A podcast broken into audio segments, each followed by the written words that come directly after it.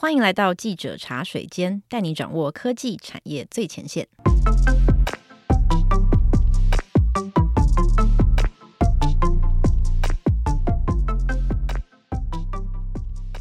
大家好，我是数位时代的记者以华。在每周的记者茶水间节目中，我们会邀请一位数位时代的线上记者来跟我们一起喝杯茶，聊聊采访现场的第一手观察。今天邀请到的是主跑量贩通路新闻的记者应璇。Hello，应璇。Hello，大家好，我是应璇。今天还有我们的另一位记者高静媛来跟我们一起聊天。Hello，大家好，我是静源。我们今天要来跟大家一起去逛超市。没错，近期我们有非常多超市的新闻哦。那应璇平常负责的线路也有涵盖像是全联、家乐福这些超市量贩业者。那在我的线路上也有电商、超商。简单来说，我们两个人呢，就是互相彼此的代班，对彼此的线路也要有一定的了解。但是近期零售的发展实在是太跨业态了，所以常常有一些新闻就横跨我们两个人在负责的线路。但我觉得最近这半年真的是台湾产业的大并购时代，就是并购这些东西，就是不只是在零售业，像是电信嘛，最近有很多电信并购的新闻。然后像我自己跑金融，金融最近也有很大的并购案，就是花旗要被新展并购。像是我在便利商店的线路上面也有看到，超市复合店型其实就是近期大家很努力在拓展的一个方向。真的，像我最近去逛全联，发现就其实也可以买到无印良品的东西，耶，蛮酷的。对啊，那我们就也会很好奇说。应璇平常在看超市量贩这些坪数比较大的零售通路，他们近期在门市啊或者针对消费者的布局上面，可以看到什么不一样的变化？我们可以看到，其实去年的量贩通路最明显的变化，就是说路上其实多了很多橘色招牌的家乐福的超市。那其实早在就是二零二零年的时候，家乐福它就收购了台湾惠康百货公司的全数的股份。其实它就包含了像是顶好 Welcome 超市，然后还有我们会在百货公司看到的 Jasons 的超市，等于说呢，家乐福它在整个超市的这个业态上面，它就上看了两百四十九间。也就是说，家乐福从过去我们印象中的呃那种大型的这种量贩的通路，它就补上了这个社区型的超市，更贴近消费者的一个需求。那另外一个，我们也可以看到，就是其实，在连锁超市上面，最近很多人都把它就是视为很大的竞争对手，就是全联。那全联它其实最近它其实也开始开了一些大店，像是南港，他就开了一间四千平的。南港的旗舰店，然后在那里面就是除了除了你可以买到超市的品品类以外，它还增加了许多外柜，像是全国电子啊，或者是你买鞋子的鞋全家福，或者是像是金玉堂的文具，或者是家具诗肯柚木等。也就是说，你来全联，你不只可以买到生鲜，你也可以买到像是鞋子啊、文具啊，或者是家具等等的。也就是说，满足现在消费者他希望说，我只要来到一个地方，我就可以满足我所有的一些。购物的需求，我我有个问题，就是刚刚前面讲到 Jasons 嘛，那我有看到应璇写的一篇报道，在说 Jasons 超市，它在五月的时候会要改名，那这个跟他们之间的这个经营权的并购啊，或者重新 branding 这些事情是有关系的吗？家乐福，他在去年的时候，啊就是就是也有就是通过了这个并购案嘛。那它其实也包含了他旗下的这个 Jasons 的这个超市。那因为 Jasons 的这个名称的授权一直到今年底，所以在今年的五月开始，你就可以看到说 Jasons 他们会换了一个新的名字。当然，他在里面所贩售的一些商品啊，也会跟就是也会不一样，也许就会纳入更多像是欧洲的商品，或是你也可以去买到像是日韩的一些商品这样子。但是还是走一个比较高级质感的风格。对对，他们自己定位还是说，就是我我是走那种比较高级的，不是就是说那种就是街边店的那种形式，它还是还是会进驻像是那种商场的部分。那样听起来感觉以后的那种超大的量贩店。就会变得跟百货公司蛮像，就是可以买到鞋子，然后又可以买到吃吃喝喝的东西。就是未来的那种零售的通路，就是尽量还是都是可以满足到消费者的一站式的购物的需求。那我们前面谈到了很多，其实是针对消费市场的布局。那我们谈到很多日用品啊、鞋子、食品，这些其实都是我们每一个人固定要采购的东西。就是不管你是要去。家乐福一次买一个礼拜要吃的东西，还是说你上班上到一半，你想要去便利商店买个地瓜、买个糖果，这些其实都是属于这些日用品。所以说这些通路的变化，其实对于消费者来讲是非常有感的哦。但是我觉得近期其实实体通路比较大的新闻，还是一连串的并购，包含先前全联买下大润发，一直到最近大家其实都在关注的是家乐福要卖了，那到底会被谁买下来？那我就很好奇说，诶，他们看起来都还是生意很好。好啊，都还是非常多人采购的时候会选择通路。那家乐福跟大润发为什么要卖啊？其实，呃，就像刚刚以华说的，大润发它已经在去年的时候被全联以一百一十五亿元买下来。那近期我们就可以听到说，像是家乐福，大家都猜就是谁要买下它了。那为什么要卖？其实对于这些大润发或者是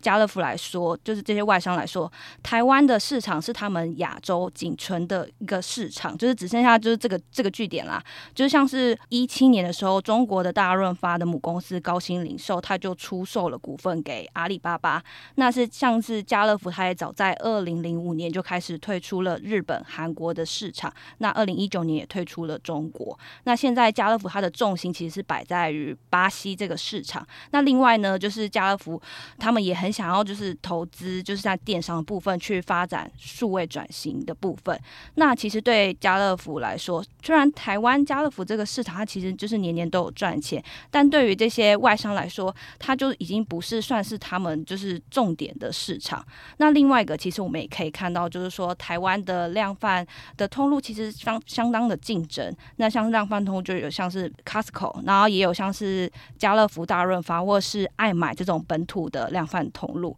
那其实就是竞争者其实也都非常多，所以就是你要做到就是第一名的业绩，其实是是很困难的。所以现在我们在谈论大型的量贩业者的时候，我们会讲的玩家大概有哪一些啊？比如说刚刚讲到呃家乐福啊，或者大润发啊，就这样吗？根据未来流通所它的资料，就是台湾量贩店的前三大品牌，其实就囊括了八十六 percent 的市占率。那分别最呃最。最大的其实是美式卖场好事多，它就是占了四十二 percent。那还有像是法商的家乐福，它其实市占率大概是三十二。然后第三个其实就是大润发，大概十一 percent。像是另外一个是远东集团他们所投资的爱买，其实就是近年来其实也都是比较没有在做一些新的展店这样子。那刚刚前面也有提到说家乐福要卖，其实跟销售的成绩，他们经营台湾市场的成绩并没有太大的直接的关系，跟跨国企业在国际的布局有关。那我就也想要问一下说，说那之前大润发要卖的理由也是一样吗？过去也许就是我们小时候的时候，就是在九零年代的时候，其实量贩店它是非常的受到欢迎。就是像是一九八九年开始，像是万客隆啊，以及家乐福，它就进驻到台湾的市场。其实那时候也就带动了一个台湾很大型的量贩店的这种旋风。大家假日就很喜欢花一整天的时间去量贩店去买东西，然后再加上说量贩东。量贩店的东西它比较多，品相多，那东西也比较便宜。但现在的家庭的形态改变了，就会变成说像是比较偏向这种小家庭，那大家就比较少会愿意花比较多的时间去这么远的地方买东西。那再加上说，像现在就是综综合型的这种电商平台出现，那其实不管是很多像是衣服啊，或者是鞋子、化妆品，其实很多的品相你都在电商都可以买得到，甚至它还可以帮你送到，其实就是整。整个一个消费消费的形态，就是慢慢的去改变这样子。嗯，就是刚刚也提到说，人们近期的生活习惯上面的改变，其实对于企业的经营策略有很大影响。那尤其是对跨国企业来讲，考量又会不一样，所以我们就会看到很多大动作要出售台湾经营权的新闻。那因为我在跑新闻的时候。我也会发现线上记者都会问到这一题，因为家乐福要卖这个新闻实在是太大了。那线上的记者不管是碰到哪一个大老板，都会问说，你会不会买家乐福？那近期传出的买家其实也很多，包含统一啊、远东啊、Momo，现在其实都还在一个不能说的阶段，然后大家的回应也都很暧昧。对啊，像比如说，像是之前我去访问、去参加一些全联的活动，因为他们那时候就已经宣布他们要买下那个大润发，大家就好好奇说，哎，那个什么，那接下来那个家乐福你要不要买买下，或者是就是还会不会有一些更多的一些并购的出出手？那我自己最印象深刻的是，就是说有一次就是。就是去全联的出差，到他们高雄看了一家新的店开幕。那那间店其实是全联的一个标准店型。那那时候我就很好奇说，诶，干嘛就是明明就是一般的标准店，干嘛还要大老远带我们媒体就是南下高雄？但其实真的特别是说，他旁边的邻居其实就恰巧就是统一集团他们新开的一个新的店型，是三百平的统一他们的优质生活馆。那其实它就是一个比较是那那个统一的大店，那也是偏向是复合型的经营。那比较特别是，当天就是在全联开幕的当天，那个罗志呃统一集团的董事长罗志先，然后还有他的太太就是高秀玲，他们两个就是恰巧巡店，所以呢，当时候就是首度也在媒体面前去回应了，就是家乐福这个出售案。那当天就是罗志先他其实就是也一派轻松，就谈谈说，就是我们统一就是持有台湾家乐福四十趴的。股权是有优先购买权的，所以呢，外界在那边讲那些什么就是出售案什么的，大家不要就是猜测太多，那个其实都是就是家务事啊。我看到映璇那天去采访拍回来的照片，那天罗志先真的穿着很像就是假日，然后去楼下 买个报纸还是什么的那种装扮，所以他们当天真的就是刚好经过去巡店嘛，还是其实有 say 好这样？罗志贤那时候，他们就是说，他们平常假日本来就是会在附近巡店，因为刚好附近其实就有他们的那个梦时代，所以其实也是就是恰巧来这边就是来看看啊，然后恰巧就是来喝杯咖啡这样子。统一集团在讲自己的那个通路布局的时候，其实最常讲的事情就是他们旗下有超多不同类型的通路，像是刚刚讲梦时代百货嘛，然后呃统一是超商，然后也有星巴克、康士美、药妆等等都有，所以说他要。买家乐福的时候，其实大家比较关注的就会是说，他们会把这个经营的触角再伸到量贩里面。那我就想要问应璇说，如果大家都要买的话，现在目前这些买家里面，他们各自有可能会有什么不一样的价值？他们的优势个别是什么？呃，现在大家比较多谈的，像是统一啊，跟远东或者是某某其实他们过去都曾经被列为是，就是可能会就是是的可能性的买家。那对远东集团来说，它其实就可以扩大市市场的规模，因为目前远东他们的量贩店其实就是目前就是大概十五家。那假假如说并购了家乐福好了，就是他们的店数可以再往上扩增。那对于电商 Momo 来说，它其实就是延伸了就是实体店这个触角。那其实就是跟近期大家都会谈说线上啊线下要整合，所以说它如果是获得了实体店，那可以做的更，比如说可以做一些更体验式的一些行销啊，或者是它可以更获得一批会员。另外来说，就是对于统一来说，它为什么要买？那其实可以看到，就是家乐福它。旗下就是有像是超市，然后也有量贩。那刚刚以以华有说到，就是它可以扩大量贩的这个部分。那其实呃，我觉得比较有可能性的其实是超市的部分，因为超市跟超商其实是呃蛮可以相互的互补，因为它其实都是距离就是消费者家里最近的。那超市的部分，它其实又还有贩售的品项，比如说像是生鲜部分，还有杂货的部分。那对于说未来统一，它可以贩售的品相其实又会更往上扩大，这一点我真的觉得非常有趣。就是我在跑线的时候，其实也有听到一些反面的讲法，像是东森的王丽玲总裁，他就曾经非常直接的说，他绝对不会买，他不会参加这个，对，就是。抢夺家乐福的经营权的这个战局里面，然后他当时的说法是说，与其投入数百亿收购其他通路，他不如开发他旗下自有通路。也就是说，其实他们现在下面有看呃自然美、东森宠物云这些，其实都是他们的实体布局，那其实也是他们并购来的品牌。他也会觉得说，我不如把收购的这些钱拿来。加强自然美、东森愁云这些自有品牌的线下布局，对他来说是比较实在一点的做法。就我自己觉得，这样听下来，现在真的是一个大并购时代，而且就是其实不只是大家一直在并购，像比如说全联啊，或者是全家，他们也都有要去申请那个电子支付的执照嘛，所以就是不只是并购，然后还要这个做生意的领域也要跨界。然后最近我也很喜欢用，比如说有些这个外送平台我在做生鲜外送。就是我自己蛮好奇，就是说以后这个零售市场它到底会变成什么样子？就我来说的话，我的观察是说，因为现在零售通路他们主要就是要布局的是呃全通路，那就是像我们刚刚一直谈到，除了说我要有量贩，然后我要有超市的通路，或者是我还要有就是那个像是距离家里最近的便利超商。那其实之前有访问过专家，其实呃。专家的预测是说，其实大家都是想要做的是以实体店为基础的生鲜电商。那为什么会是生鲜电商？因为就以现在综合型的综合型电商，像是 Momo 或者是 PC Home，他们其实都比较擅长销售的品项，像是美妆或者是三 C 的用品。在生鲜生鲜的部分，其实是他们。就是目前没有没有说算是说做的比较好的一个竞争者的出现，那加再加上说生鲜它的品相，它其实需要就是很高品质的去购买，那也跟就是保鲜度有很大的关系。另外一个很重要就是说，它需要有像是大量的这种实体店的据点，那还要有完整的一个生鲜的这个供应链，它其实都是呃要要满足的一些前提，其实是还蛮多的。我去年的时候有做过一个生鲜电商的专题。当时大家就讲说，要做到呃，就是生鲜那些冷藏商品的冷链物流，其实现在是还不是很完整的，而且它建制的成本很高，大概是常温的三到五倍左右，但是。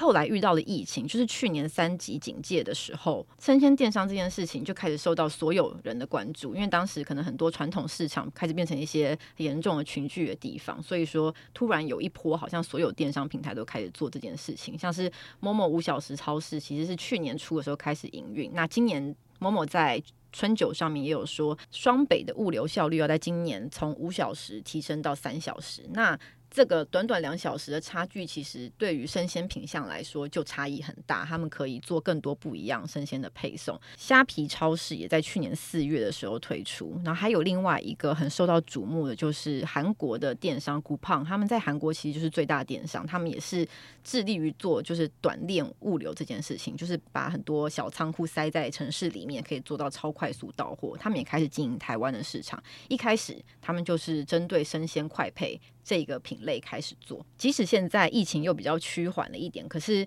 当时去年五月那个超大幅度的成长，让大家都看到这一块的需求是可以这么多的。就我记得去年疫情前后，生鲜电商业者普遍说到的数字是说，大概销量都提升了五倍左右。在上一次的采访里面，其实我印象很深刻的一件事情是，所有的受访者都提到说，全联会是一个非常重要的竞争对手。那这个其实也回应到刚刚讲到前置仓这个概念，就是因为冷链物流很难做，所以说不如。从超市，从各地的小超市直接配送到消费者家里，会是一个跳过冷链物流的技术挑战的一个做法。所以说，就是隔了一段时间，我就也会很好奇，说全联现在的小时达这个生鲜配送的服务，现在做的怎么样？的确，就是疫情这个影响，让大家开始的一些消费的习惯都改变，就是真的是大家都很习惯说，就是。在家里自己做菜啊，煮饭啊，所以说像这种临近的超市，不管像是全联，他们其实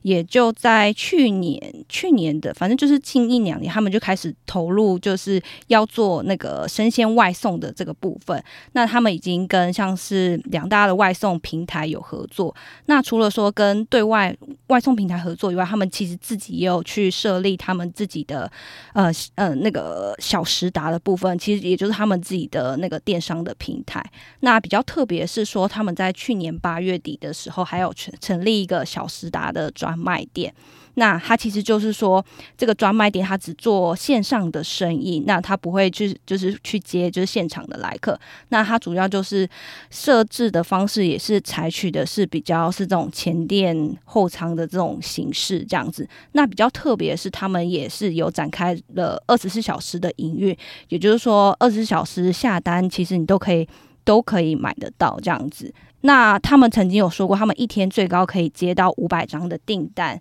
那今年他们也预计说要开到五百家的，就是小时达这个专卖店。那营运的范围也会扩展到全台。那之前就是呃，全联的总经理蔡祖昌受访的时候就有喊出说，今年他们在生鲜店上的业绩会成长两倍，然后也就是占全联的整体的营收大概是三 percent。那如果说以今年他们的营业额预估是一千九百亿，那大概就是五十七亿元的一个生意的市市场规模。对，所以全家董事长他也提到说，面对的竞争已经从典型走向非典型，就是以往可能都是超商对超商的竞争，可是现在就是一个大乱斗的时代。你要你的竞争对手其实是来自不同业态的零售业者。那面对竞争的同时，他们还必须要持续去思考说，这些不同规模的通路或者是虚实之间的通路彼此要怎么整合，才能够加值自家的业务，然后面对未来的市场。今天非常谢谢应璇跟静媛的分享。如果你喜欢这集的内容，欢迎追踪订阅数位时代的 Facebook 或是 Podcast 频道，就可以及时看到我们的最新深度报道。如果你想了解更多不同的商业创新，在四月二十八号到三十号，可以到圆山花博争艳馆有免费入场的未来商务展，里面有各式主题演讲沙龙。如果想要听到第一手的产业观察，欢迎到未来商务站网站了解更多资讯。谢谢大家今天的收听，我们下周再见，拜拜。拜拜。